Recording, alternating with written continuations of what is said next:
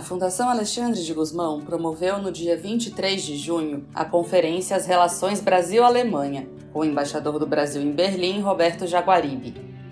A palestra integra o ciclo de conferências sobre a política externa brasileira, um evento realizado pelo Ministério das Relações Exteriores e a FUNAG, em parceria com a Federação das Indústrias de Minas Gerais. Vamos ouvi-lo. Bom dia para vocês, boa tarde aqui na Alemanha. Primeiro lugar, eu quero agradecer a você, Roberto, meu, meu colega e amigo, pela gentileza desse convite, que me é muito atraente.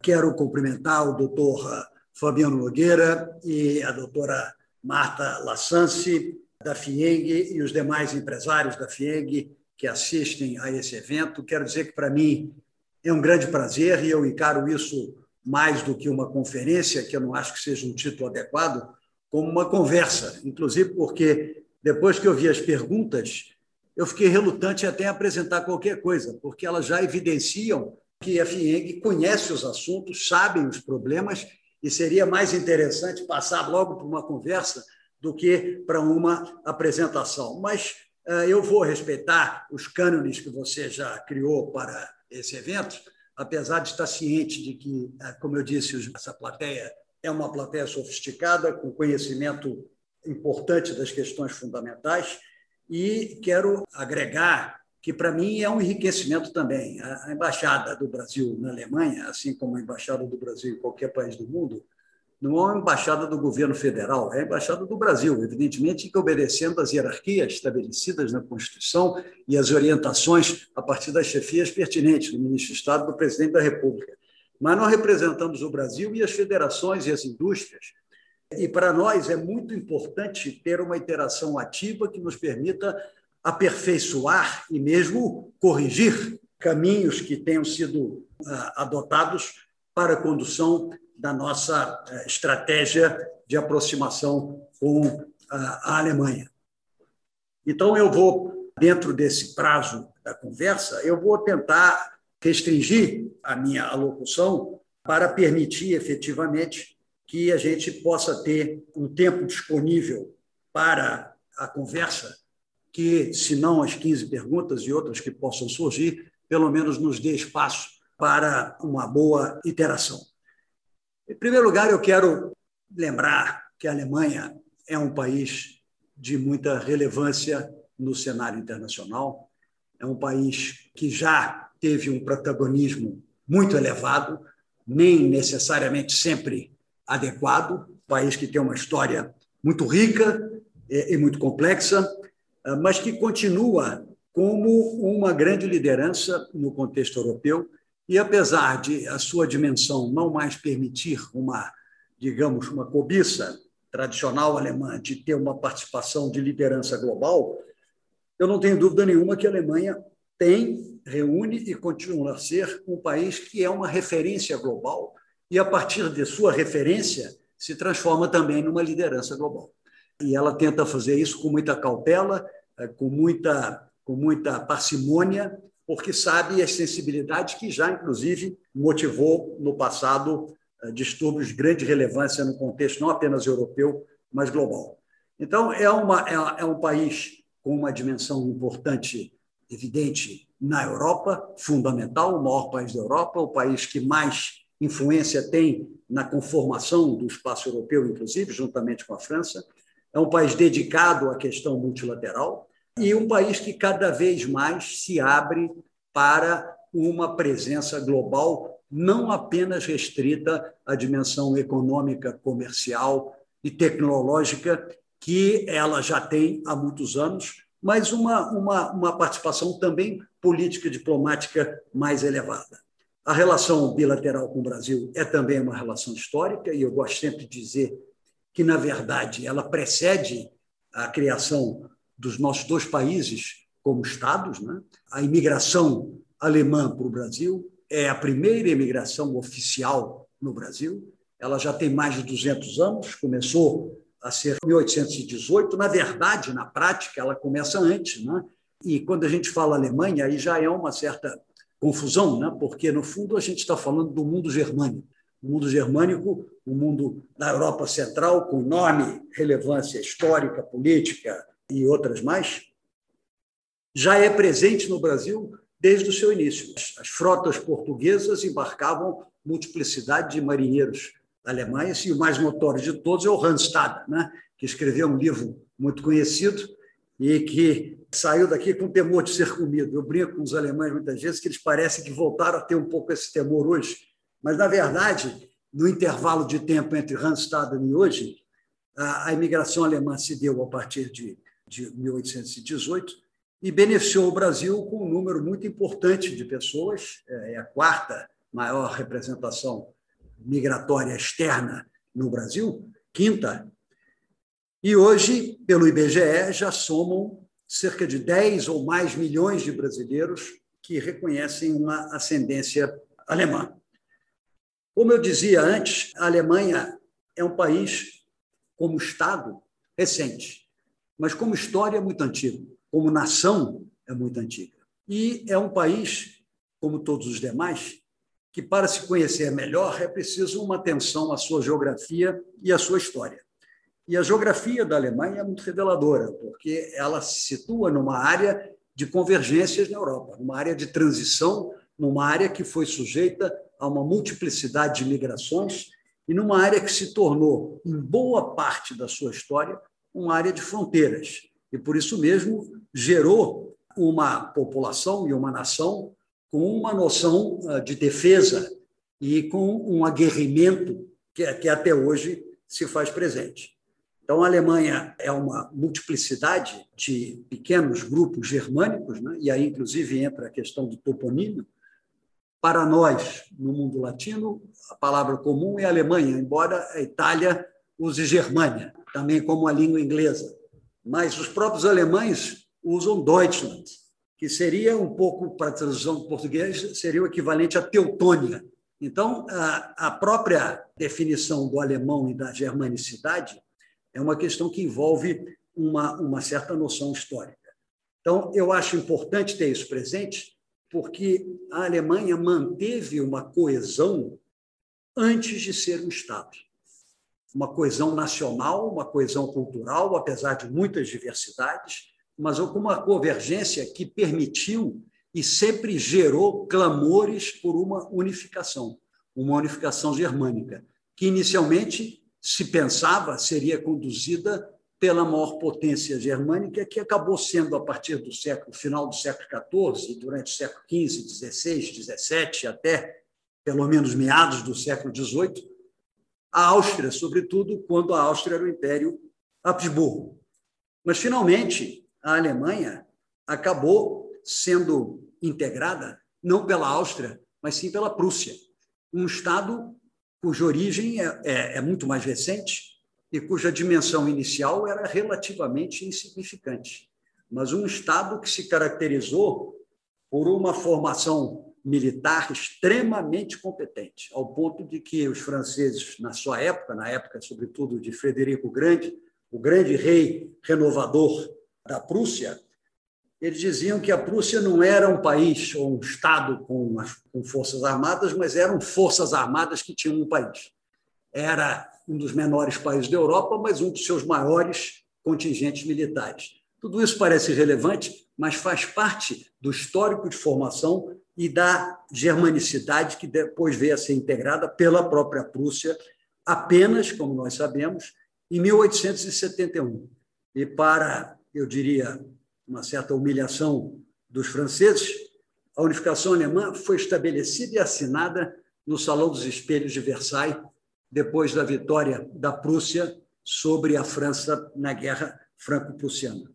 Mas hoje a gente sabe que a Alemanha é um país que tem, na verdade, um compromisso com a excelência. E a sua história evidencia que eles foram competentes e tiveram contribuição destacada em todas as áreas de manifestação humana ao longo da sua existência, seja nas ciências, seja nas artes, ah, seja na, na política, seja na competência militar, seja nos esportes e até mesmo no show business. A Alemanha evidencia níveis eh, de contribuição de altíssima representatividade. e esse compromisso com a excelência continua até hoje. Eu, olhando para o mundo afora, eu vejo apenas um país que eu poderia dizer que tem um compromisso equivalente com a excelência, que é o Japão. Né? E faz parte da tradição alemã de buscar esse processo.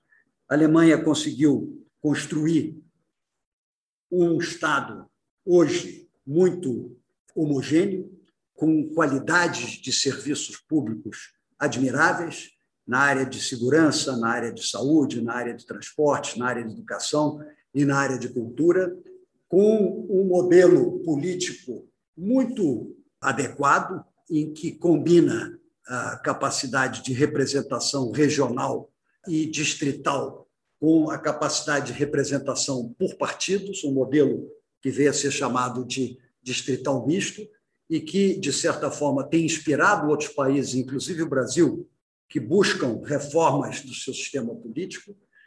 Também a Alemanha evidenciou um processo de muito pragmatismo na sua reconstrução a partir da Segunda Guerra Mundial, que permitiu uma, uma vertente muito sólida de governança eh, que vem se sucedendo desde a sua criação como Alemanha Ocidental a partir de 1949. É, nós veremos um pouco mais tarde, quando eu me referi à questão ah, do, da inserção externa da Alemanha, como essa questão é importante na configuração ah, do Estado atual. De qualquer maneira, a Alemanha passou por um processo de integração em 1871, mas depois, e esse processo de integração conduziu a Alemanha a uma, uma política ambiciosa de ampliação do seu Estado. A Alemanha chegou a ter, antes da Primeira Guerra Mundial, cerca de 540 mil quilômetros quadrados, equivalendo o tamanho, na verdade, bem maior do que a França de então, porque a França de então não tinha as províncias da Alsácia e parte da Lorena, então era o maior país da Europa e, de longe, também o país com a sua maior população. A Alemanha de 1914 tinha quase 70 milhões de pessoas, ao passo que a França e a Inglaterra, naquele momento, teriam cerca de 40 e poucos milhões de pessoas. Também a Alemanha já tinha, nesse momento, superado o PIB inglês e a sua capacidade industrial era muito significativa e o seu interesse e ambição por mercados mais amplos foi um dos fatores indutores próprio, do próprio conflito da Primeira Guerra Mundial. Evidentemente, com a derrota alemã, houve um processo complexo, do qual pode-se falar muito, mas aqui não convém falar tanto. A redução do Estado foi promulgada a República de Weimar, que teve um sucesso efêmero e que depois se transformou num processo político que ganhou conotações autoritárias e totalitárias a partir do fechamento do Congresso, do Bundestag, e da ditadura nazista que se seguiu e toda a catástrofe posterior da Segunda Guerra. Eu falo isso tudo eh, porque aparentemente não tem muita relevância, mas, na verdade, é, é fundamental para entender os modelos de inserção da Alemanha no mundo atual. Coisa que, como eu disse, eu pretendo falar um pouco depois, quando nós falarmos sobre a inserção da Alemanha no contexto externo. Mas então, esse país é um país que continua tendo uma competência muito significativa, não tem mais o tamanho comparativo que teve durante o começo do século XX, o final do século XIX, mas é a maior economia da Europa e é o país que tem um compromisso com a integração europeia como plataforma principal da sua política externa.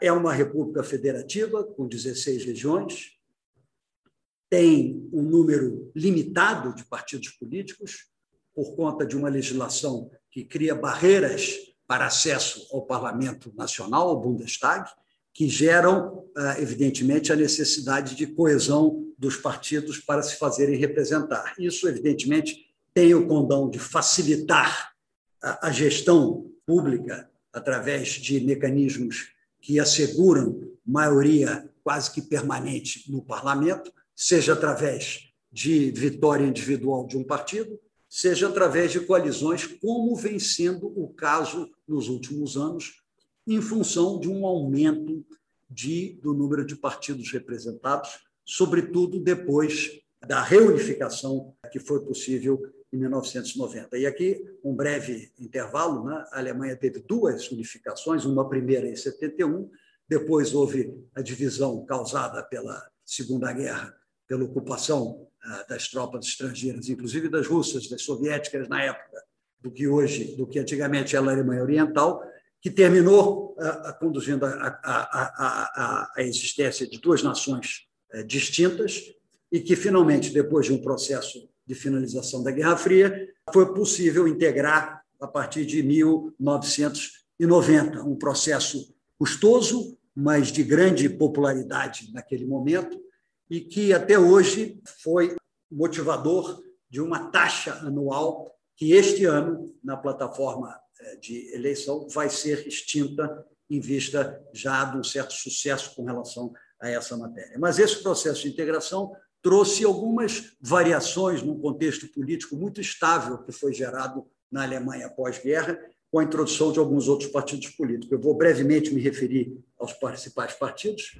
Nós temos uma, um partido que, na verdade, são dois, chamado União Cristã, na verdade, composto por dois partidos integrantes, a União Democrática Cristã, que é o partido majoritário da Alemanha, o partido da onde vem a chanceler atual, Angela Merkel, da onde veio os chanceleres mais notórios do passado e que mais tempo duraram uh, no, no comando do país, e o seu irmão menor, menor porque se trata do partido regional, que é a CSU, a União Social Cristã, que é um partido restrito à Bavária, que tem um peso importante e que tem uma unidade de tratamento dos temas nacionais e internacionais com a CDU e que compõe essa chapa predominante na política alemã desde a da Segunda Guerra Mundial. O outro país de grande eh, relevância na Alemanha é o Partido Social Democrata, que é o mais antigo deles, na verdade, é um partido, o mais antigo partido social democrata da Europa, eh, que teve muito sucesso em alguns momentos, mas que ao longo dos últimos anos vem amargando uma contínua perda de popularidade e de eh, capacidade de angariar a preferência do eleitorado. Nas duas últimas eleições, ele aceitou fazer composições minoritárias com a CSU-CDU, comandado pela Angela Merkel. Depois tem um partido que é uma ascensão vertiginosamente rápida na Alemanha, que é o Partido dos Verdes, e que hoje é, conta com mais de 20% da preferência eleitoral e que há, pouco tempo atrás estava até é, na liderança desse processo para as eleições que vão se dar agora, em setembro deste ano. É um partido que, evidentemente, como indica o nome, surgiu pela causa ambiental, mas que busca agora se viabilizar como um partido mais pragmático e com capacidade de administrar uma multiplicidade de outras questões. Eu diria, é, sem medo de errar, que essa questão verde é uma questão que ganha um espaço global de fundamental relevância e certamente de central relevância na Europa. Mas ele não cresce mais em função da competência dos outros partidos de reconhecerem a relevância dessa proposta, quando não por seus méritos intrínsecos, pelo menos pela sua pela necessidade eleitoral, uma vez que a população urbana, classe média, moderna, mais jovem, está cada vez mais voltada para essas questões em toda a Europa e talvez particularmente na Alemanha, visto não haver nenhum outro partido verde com nível de relevância proporcional eleitoral como esse que tem a Alemanha atualmente. Depois nós temos um partido tradicional na Alemanha, que é o Partido Liberal, que é um partido que no, no passado compôs vários governos, seja com os sociais-democratas, seja com os partidos cristãos, mas que sempre é um partido coadjuvante e que, como o seu nome indica, é um partido com uma vertente, sobretudo, liberal econômica, né? de liberação, diminuição de impostos, uma vertente que é poderosa e que tem uh, um apelo significativo, sobretudo entre o empresariado alemão.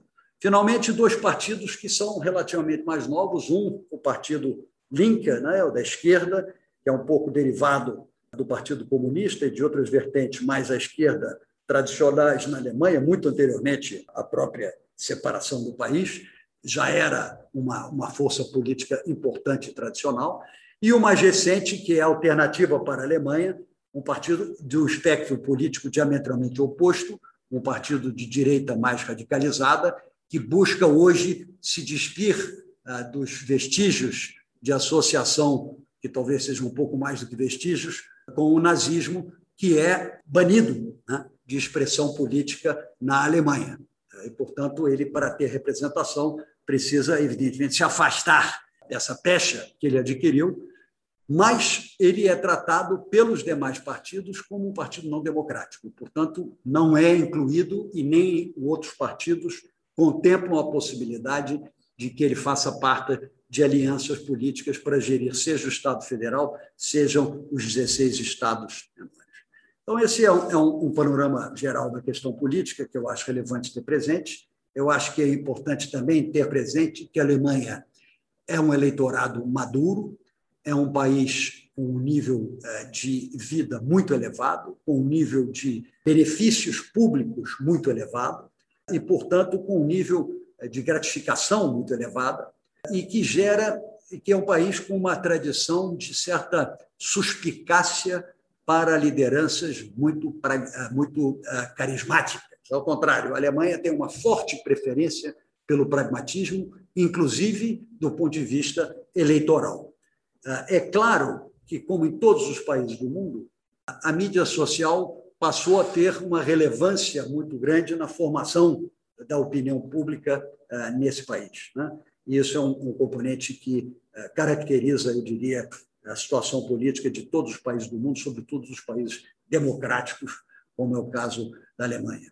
Com relação à questão econômica, não é preciso dizer muito, os próprios números são conhecidos, já foram, inclusive, ditos pelo Dr. Fabiano. A Alemanha é uma grande economia, é a quarta economia do mundo eh, em termos nominais, a quinta economia em termos de paridade de poder de compra, é a maior economia da Europa, também é o maior país da Europa em termos de população. Eu disse que, no seu apogeu, a Alemanha chegou a ter 540 mil quilômetros quadrados de área.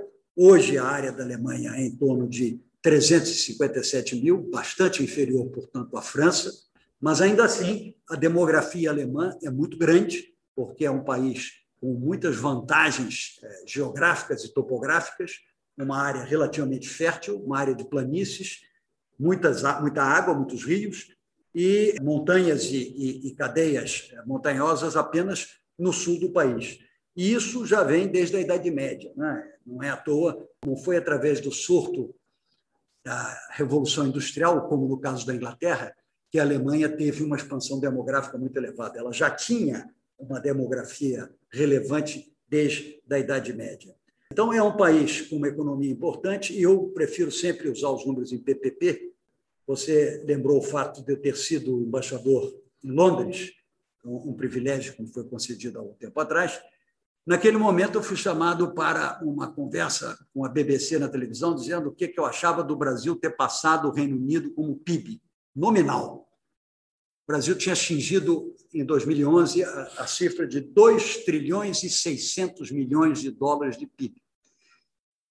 Eu, cautelosamente, disse que, na verdade, aquilo não me impressionava muito, porque isso era uma questão nominal. O PIB que conta, de fato, a meu juízo, era o PIB eh, em PPP. Na verdade, onde o Brasil já tinha, já estava em caminho de passar o Reino Unido e onde se mantém na frente.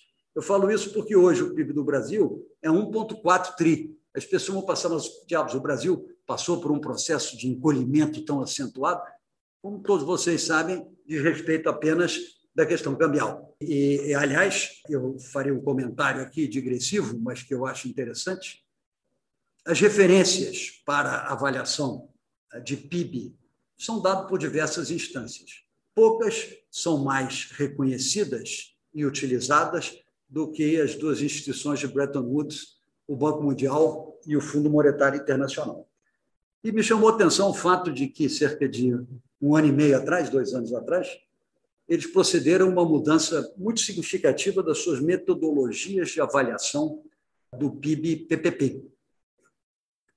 E o que trouxe uma diminuição para vários, quase todos os países em desenvolvimento e alguns outros, e um aumento do PIB-PPP dos países europeus, inclusive da Alemanha. Eu nunca entendi essa explicação, mas, de qualquer forma, eu estou falando isso porque, se nós formos fazer uma comparação de PIBs nominais entre Brasil e Alemanha, O Brasil hoje tem um PIB nominal de 1,4 e a Alemanha de 3,8. Olha, a economia alemã é duas vezes e meia ou mais a economia brasileira. Mas se nós formos fazer uma comparação eh, do PIB PPP, o Brasil tem 3,3 tri e a Alemanha 4,5. Então, a diferença é apenas de 50% a mais, um pouco menos até, 30 e poucos por cento a mais do que o PIB brasileiro. E eu acho que isso nos coloca num patamar muito mais uh, razoável para entendimento da dimensão econômica dos dois, dos dois países. A Alemanha tem uma tradição que se mantém até hoje, de longe a mais relevante da Europa, de manter uma indústria muito forte. Né? E aqui nós estamos com a FIENG, que tem a tradição da indústria de Minas Gerais. O percentual de, do PIB na Alemanha de, de, de, da indústria é de cerca de 30%, muitas vezes superior a de qualquer outro país europeu, inclusive do berço da Revolução Industrial, que é o Reino Unido, onde hoje o percentual da contribuição da indústria no PIB é de cerca de 10%. Então, essa tradição alemã se mantém. Eles conseguiram isso através de um investimento maciço em competência ah, tecnológica, em investigação, em pesquisa, e numa grande rede de irrigação das indústrias, inclusive do que eles chamam Mittelstand, que é o segredo da competência alemã, que são as indústrias de médio porte, com inovação e competência tecnológica. Isso se deve à rede muito relevante de institutos de pesquisa, seu, a sua integração ao sistema produtivo, mas também a um sistema educacional muito competente e que tem uma valorização muito significativa das funções técnicas complexas, mas que não requerem formação universitária. E isso se verifica no, na forma da educação, mas também se verifica na estratificação da sociedade. Ou seja, para alguém ter condições muito folgadas de remuneração, não é necessário o ensino superior, porque as pessoas de competência técnica adquirida através dessa formação técnica especializada podem ser muito bem remuneradas na Alemanha e, a meu juízo, são parte desse processo de competência e competitividade que a indústria alemã vem mantendo. É bem verdade que a indústria também se beneficia de uma confiabilidade de renome adquirido ao longo de pelo menos os últimos 100 anos. Né? Então, e aí existe até uma anedota que vocês devem conhecer, foi por insistência inglesa, por temer a competência alemã, que se introduziu a necessidade de, para os produtos feitos na Alemanha, entrarem em mercados, sobretudo em províncias ou, ou, ou, ou colônias inglesas, incluir o nome Made in Germany. E isso se transformou numa marca que hoje permite à Alemanha ter uma agregação de valor exclusivamente em função desse elemento. Então, a Alemanha mantém uma competência muito grande nessa questão, em função dos elementos que eu falei, mas é preciso ter presente que, ao longo dos últimos anos, o desenvolvimento das tecnologias de informação e comunicação foram paulatinamente minando a relevância dessa competência alemã. Daí o esforço para introduzir a indústria 4.0, que é, de certa forma, uma iniciativa alemã, e também se justifica, como veremos logo em seguida, uma série de outras iniciativas voltadas para a modernização da Alemanha e a sua crescente capacitação nessa área de TICs, onde ela se vê cada vez mais distante dos Estados Unidos e da China. E isso é um elemento eh, que causa, digamos, preocupação no âmbito não apenas industrial, mas também no âmbito político na Alemanha e eles têm adotado medidas com vistas a corrigir o que eles entendem ser uma lacuna inaceitável de diferenciação nesses segmentos. Então, essa questão, eu acho que é uma questão que a gente precisa ter presente, que ajuda a entender, parte ajuda a entender os processos que estão em curso de transformação do país. Eu tocaria agora um pouco na questão da inserção externa da Alemanha. Dizer, e aí falaria tanto da questão política como da questão econômica. Nós estamos, é primeiro, preciso entender dois ou três elementos. No histórico do pós-guerra, a Alemanha de 49 tinha algumas prioridades políticas na inserção externa. Em primeiro lugar, um alinhamento muito pleno com o mundo ocidental. Isso porque a Alemanha, na verdade, esteve sempre, é uma das configurações políticas históricas importantes, na fronteira, né? seja na fronteira do Império Romano, seja na fronteira das invasões eslavas, seja posteriormente na, na fronteira com o grande Império Tsarista russo, ou depois, posteriormente, na fronteira com o Império da União Soviética e dos países do leste europeu. Isso tudo criou condições e conjunturas muito particulares que fazem parte dessa preocupação alemã no pós-guerra de buscar claramente se inserir no contexto ocidental e priorizar seu relacionamento com a Europa Ocidental e com os Estados Unidos, inclusive tendo presente os benefícios que veio a receber através ah, do Plano Marshall para a reconstrução de, de um país muito destruído pela guerra. Berlim, por exemplo, em 1940, tinha o tamanho de Paris, 4 milhões e meio de habitantes, mais ou menos, naquela época. Posteriormente, diminuiu para menos de 3 milhões, 2 milhões e meio em um certo momento, e só agora voltou a ter mais de 3 milhões, 3 milhões e meio nesse momento. E isso foi um processo penoso e difícil. Nesse primeiro período de pós-guerra, a Alemanha não se aventurou em uma política externa muito independente. Né? Ela se vinculou muito às aspirações, aos anseios e às orientações do mundo ocidental, na qual ela julgou relevante se inserir completamente. Da mesma forma, em função do seu histórico, tanto da Primeira como da Segunda Guerra, houve uma vocação pacifista muito significativa, que inclusive foi incluída formalmente na Constituição da Alemanha, limitando a sua capacidade, ou melhor dito, impedindo a sua capacidade de ter participação com forças armadas no exterior da Alemanha.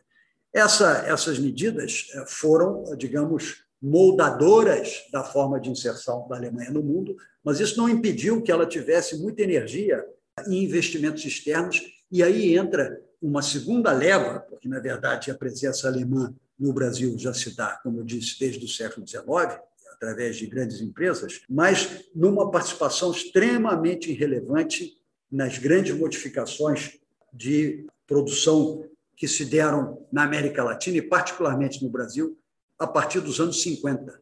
No começo dos anos 50, a Alemanha estava num processo de restabelecimento de si própria extremamente penoso e significativo.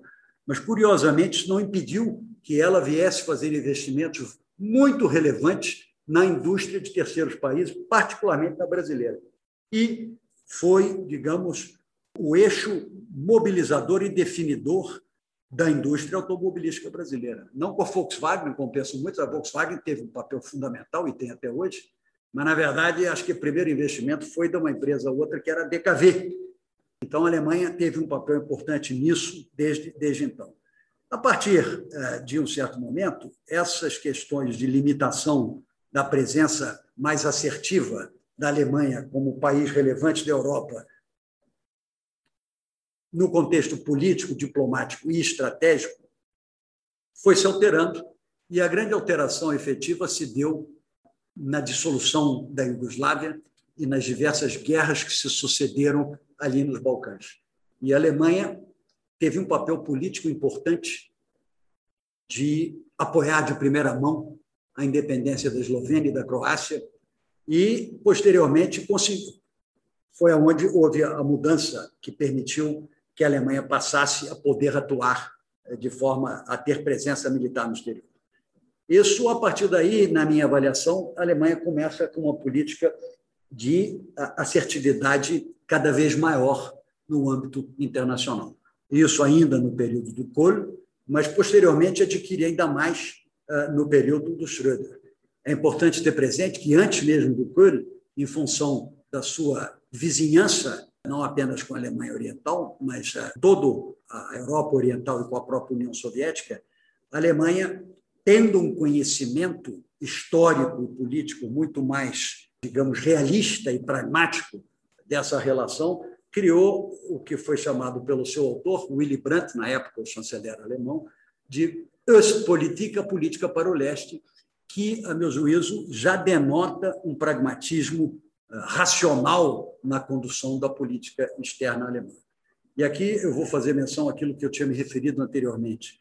O fato da Alemanha ser uma nação muito antes de ser um Estado, e o fato da Alemanha ter passado por períodos muito complexos, eh, de muita tribulação e muito dolorosos em última instância, sem esquecer que possivelmente mais doloroso para os povos vizinhos que sofreram a consequência das intervenções brutais que a Alemanha praticou. A Alemanha tem dois benefícios, ao meu juízo, nessa questão de política externa. Primeiro, esse com relação à Europa. A Alemanha tem muito menos preocupação na abdicação da sua condição de Estado soberano, que é necessária no processo de integração, não é que vai se deixar de existir a Alemanha, mas a integração é um processo de abdicação paulatina relativa de soberanias é um problema que afeta menos a Alemanha por conta da sua absoluta convicção na germanicidade e na falta de necessidade da existência do Estado para definir a germanicidade. Eu acho que esse é um dos elementos mais ricos que a Alemanha tem a aportar. Ela não tem temor da integração europeia, evidentemente, ela gosta de ter um certo controle, sobretudo sobre a prudência fiscal da União Europeia, mas isso é uma outra questão. Mas ela tem sido um motor junto com a França da União Europeia, porque não apenas eles têm, ela tem uma visão de Europa, coisa que é comum com a França, mas por exemplo já não é comum com o Reino Unido, que tinha uma visão, uma relação mais funcional e exclusivamente funcional e não idealista com a Europa. A Alemanha tem uma visão idealista, assim como a França, uma ideia do que pode ser a Europa. Mas, além disso, mais do que a França, ela tem uma facilidade de abdicar de sua soberania, porque acha que efetivamente não irá perdê-la. A outra dimensão que é importante é a capacidade de olhar para trás e reconhecer uma série de equívocos que ela terá cometido ao longo da sua história, o que permite, a meu juízo, que ela consiga olhar melhor para o futuro. Então, eu acho que esse é um dos fatores atraentes da construção da política externa alemã, é que ela pode, reconhecendo como de fato reconhece as inadequações e, para não dizer, os grandes defeitos que levaram a Alemanha a ter um papel que teve eh, em etapas cruciais da formação do mundo moderno, a Alemanha hoje reconhece isso e tem mais prudência e se volta mais para o pragmatismo e questões que eu acho que são mais, em última instância, conducentes a políticas que são de benefício mais global e mesmo regional. Então, eu acho que essas são as questões muito importante. Agora, em relação à nova inserção global, e aí entra um pouco mais a questão econômica, nós estamos face a três fenômenos de natureza global e com perspectiva e já a realidade de mudanças muito relevantes no mundo. A pandemia, a rivalidade sino-americana e a crescente constatação de demandas de natureza ambiental e climática. Essas três transformações estão levando países para rumos muitas vezes não muito distintos. As primeiras duas, por exemplo, têm conduzido a, uma, a um repensar das grandes cadeias globais de suprimentos, ah, em virtude da necessidade de uma regionalização e de um controle maior sobre as cadeias de suprimentos.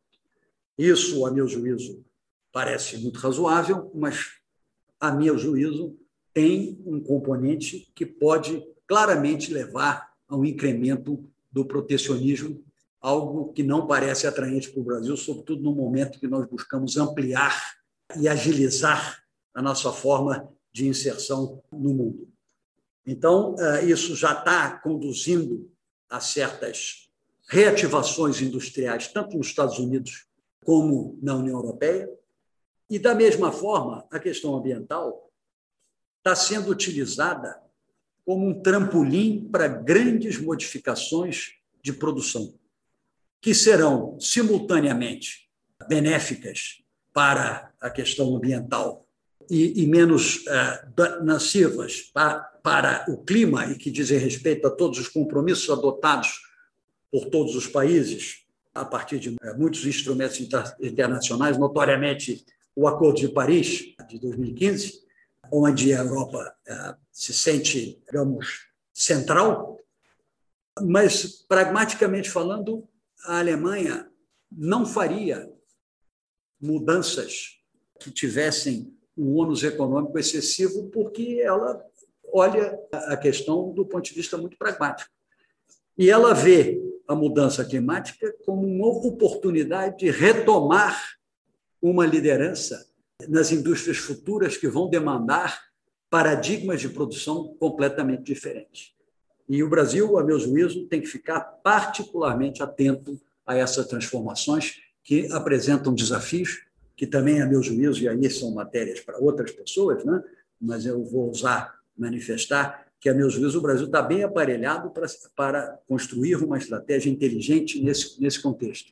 Mas é preciso tê-la e é preciso reconhecer os desafios que virão, porque eles estão vindo. E aqui entra uma coisa muito pragmática alemã. Eles têm um compromisso genuíno com mudança de clima, indubitavelmente. E se não tivessem, seriam obrigados a ter, porque só vão ser eleitos aqueles que têm. A população alemã. E a razão de ser do próprio partido majoritário da Angela Merkel é, estar de novo na liderança da preferência eleitoral é que ele já incorporou vivamente a própria Merkel, ativamente incorporadora de compromissos ambientais, sabendo que isso é tanto uma solução para desafios tecnológico-industriais, como uma atenção a demandas eleitorais e políticas. E é verdade que eu descobri aqui na Alemanha que a verdade política no Brasil também é verdade na Alemanha primeira obrigação do político é se eleger. Se você não se elege, você não vai fazer nenhuma mudança. E a gente pensa que há um certo idealismo, e há, mas, na verdade, sem esse pragmatismo, né, e a Alemanha é muito pragmática, não se chega ao poder. E então, eu acho que, nesse momento, isso aí é uma, uma coisa muito importante definidora.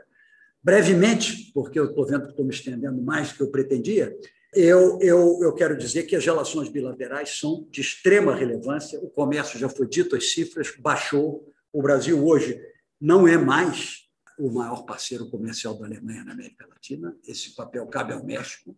Mas eu vejo um enorme potencial de retomar essa condição por múltiplos fatores. Primeiro, eu preciso entender por que, que houve essa diminuição.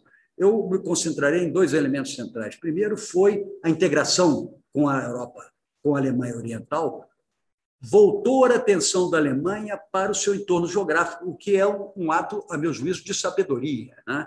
A política externa, o primeiro condicionante da política externa é a geografia. E a Alemanha sabe que, para o sucesso da Alemanha, o sucesso dos seus vizinhos era imperioso. Então, ela fez investimentos não apenas maciços na Alemanha Oriental, para trazer a condição daquela região da Alemanha a um patamar equivalente ao restante, mas também no entorno, na, na, na Tchecoslováquia, na Polônia. A Polônia hoje passou a condição de quarta parceira da Alemanha global, uma quantidade de, de, de intercâmbio extraordinariamente relevante. A República Tcheca é uma parceira muito importante. Evidentemente que os parceiros tradicionais, França, Reino Unido, Estados Unidos também são, mas, como no Brasil, o maior parceiro comercial da Alemanha, na verdade, é a China onde a Alemanha tem interesses múltiplos em todas as formas, inclusive para onde a Alemanha tem uma exportação de bens de capital muito relevante.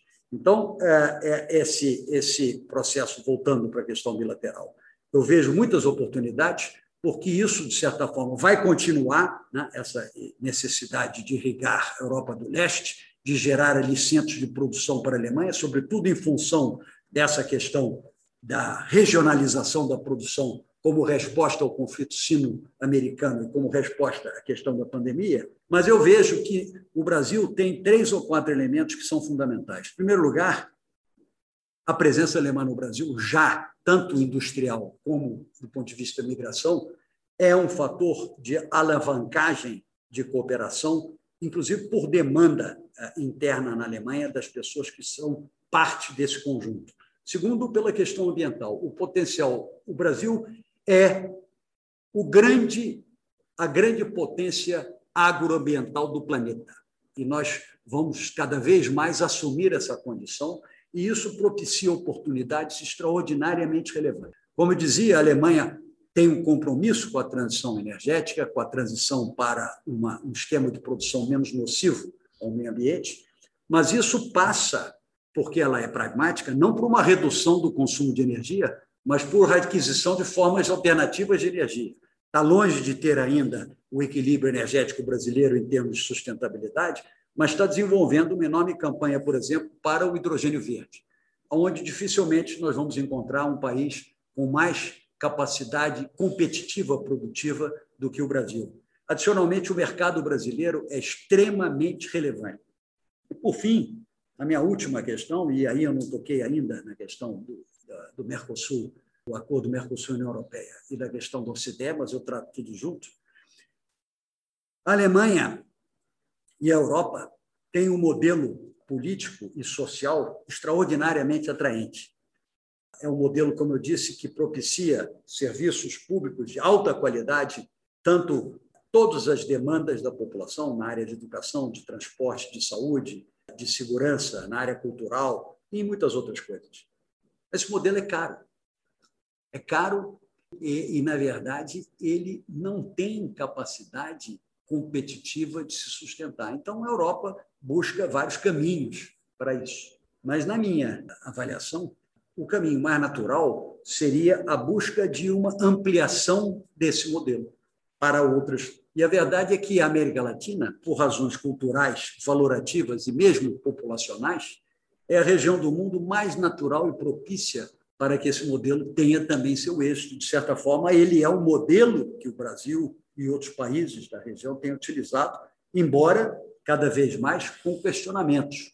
Isso é preciso ter presente.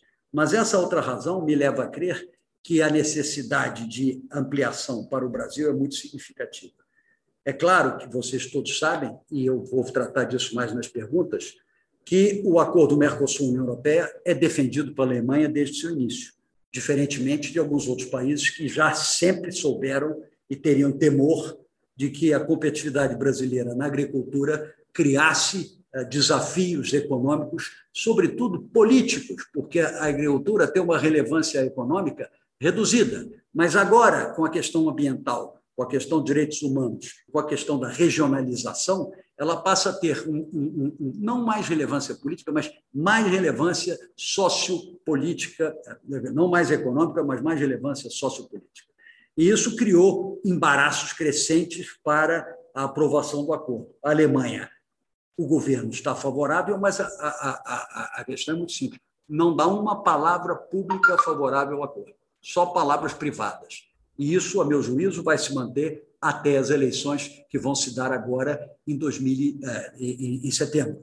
A partir daí, eu vejo a possibilidade da Alemanha retomar um enfoque mais racional sobre essa matéria, buscando tirar do nível de emoção e emotividade que tem conduzido esse debate, mas que, infelizmente, vai demorar muito para ser apaziguado. A mesma coisa se aplica à nossa ambição de adesão ao CDE. Eu não tenho dúvida que é do interesse alemão fazer isso, mas também aí a questão da percepção geral prevalente na Europa tem um impacto relevante, embora menor do que, a meu juízo, tem na questão de a, a concretização do acordo Mercosul-União Europeia. Mas eu vejo com isso, e ainda não falei de uma multiplicidade de áreas de relevância da cooperação, inclusive no âmbito da cooperação técnica, há uma tradição muito forte de, de presença, a cooperação econômica. O Brasil e a Alemanha, como sabe, a FIENG tem a comissão mista mais antiga do relacionamento bilateral do Brasil, criada em 74, já com 48 sessões. Pouco tempo depois veio a comissão empresarial, que se associa todos os anos a essa comissão a partir de então. É uma coisa muito rica e muito operacional. Muitos desafios tópicos, e alguns dos quais foram até levantados pelas perguntas futuras, dizem respeito a, a temas que são tratados com muito pragmatismo e com muita, digamos, capacidade de resolução no âmbito da comissão mista. Também existem áreas de cooperação em questões de TICs e uma multiplicidade de questões de natureza científica. A Alemanha é um modelo, através do Instituto Fraunhofer, que o Brasil tem seguido em muitas outras, eh, em outras questões, e a cooperação no meio ambiente é fundamental e sempre foi, e o Brasil é um dos maiores recipiendários de cooperação de meio ambiente com a Alemanha. Está semi-paralisada, mas não de todo paralisada, mas está já em vias de ser concluído um novo acordo para a ajudar a questão da proteção do, do, meio ambiente eh, na Amazônia, que é uma questão que a Alemanha vê com prioridade absoluta. Agora, tendo ciência de que isso é uma questão efetivamente relevante para a Alemanha, a questão do meio ambiente, não há como ocultar que há também um temor não equivalente ao que há na França, ou na Irlanda, ou na Bélgica, ou em outros países eh, de uh, protecionismo mais evidente, mas há uma, um interesse em diminuir a capacidade que o Brasil poderia ter de afetar o mercado uh, aqui. Como exemplo disso, eu dou agora uma decisão do parlamento da Baixa Saxônia, né? uma região presente, cuja cidade principal é Hannover, uh, e cuja resolução disse que era os termos são esses: fundamental para a preservação das florestas tropicais e da agricultura da Alemanha. Ou seja, floresta é lá, agricultura é aqui. É uma vertente muito simplista eh, e muito, eu diria, negativa para nós tratarmos dos problemas reais que nós temos nessa área, mas que uh, também é verdade. Ou seja, há aqui na Europa uma vertente uh, simplificadora dessa matéria, e que é muito contrária aos nossos interesses. E o Brasil vai precisar trabalhar para reverter esse processo. Eu sei que a indústria alemã é francamente do nosso lado, assim como as câmaras de comércio e outros atores relevantes, bem como o estamento central do governo.